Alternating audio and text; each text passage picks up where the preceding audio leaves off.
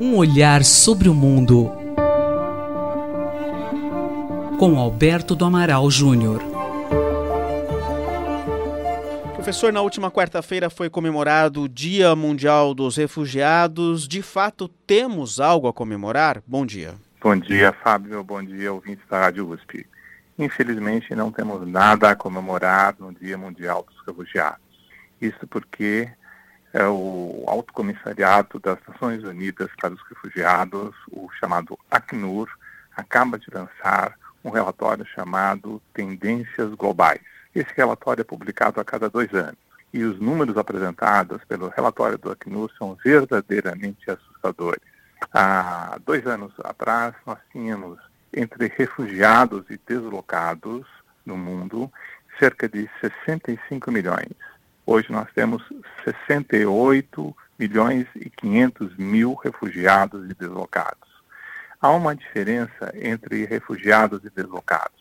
O refugiado é aquele que é perseguido ou sofre ameaça de perseguição política, religiosa, étnica no seu próprio país e busca refúgio num outro país. E o deslocado é aquele que, diante de conflitos armados, de crises, se desloca de uma região para outra região dentro do próprio país de origem. Então, o que nós temos hoje no mundo é uma situação verdadeiramente dramática de pessoas que saem dos seus países de origem, buscam outros países para obterem condições melhores de vida. E nós temos também a situação de pessoas que se deslocam de uma região a outra, obrigadas e forçadas por motivos internos. E quais seriam as causas que provocam esses refúgios e deslocamentos? São as guerras civis, no mundo hoje nós assistimos uma grande proliferação de conflitos étnicos no interior das fronteiras nacionais. Nós assistimos igualmente a crises eh, ambientais de toda a natureza. Nós assistimos problemas de falta de solução para problemas governamentais relativos a populações pobres em várias regiões do mundo. E nós temos também uma situação de, de impasses em determinados uh, tipos de conflitos existentes em áreas localizadas do globo que não se resolveram por longo tempo. Dez países são responsáveis pelo grande fluxo de refugiados no mundo. Entre esses países se encontram a Síria, o Afeganistão, Sudão do Sul, Mianmar, uh, a Somália, e, na América Latina, nós temos dois países que se destacam principalmente pelo número de deslocados internos e pelo número de refugiados. A Colômbia, que teve uma guerra civil interna, teve um conflito armado com com o Exército de Libertação Nacional durante 50 anos, teve cerca de 7 milhões de deslocados internos.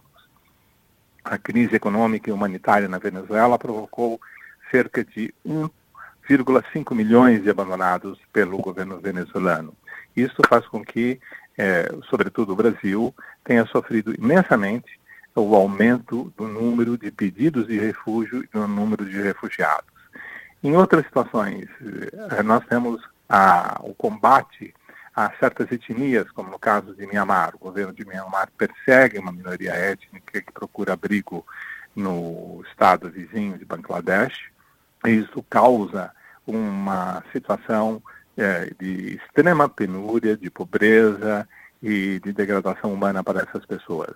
Nos próprios Estados Unidos, que existe é uma separação na fronteira dos Estados Unidos com o México dos imigrantes, é, dos pais dos imigrantes e dos seus filhos.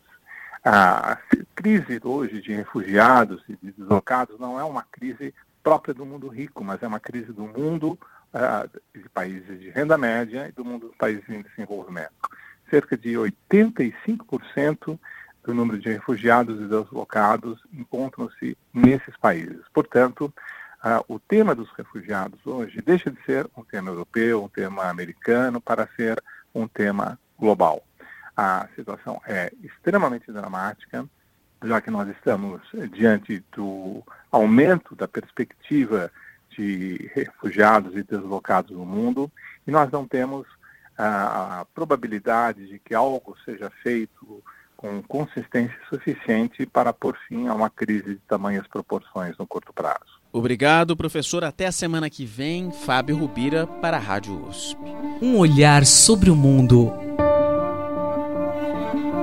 Com Alberto do Amaral Júnior.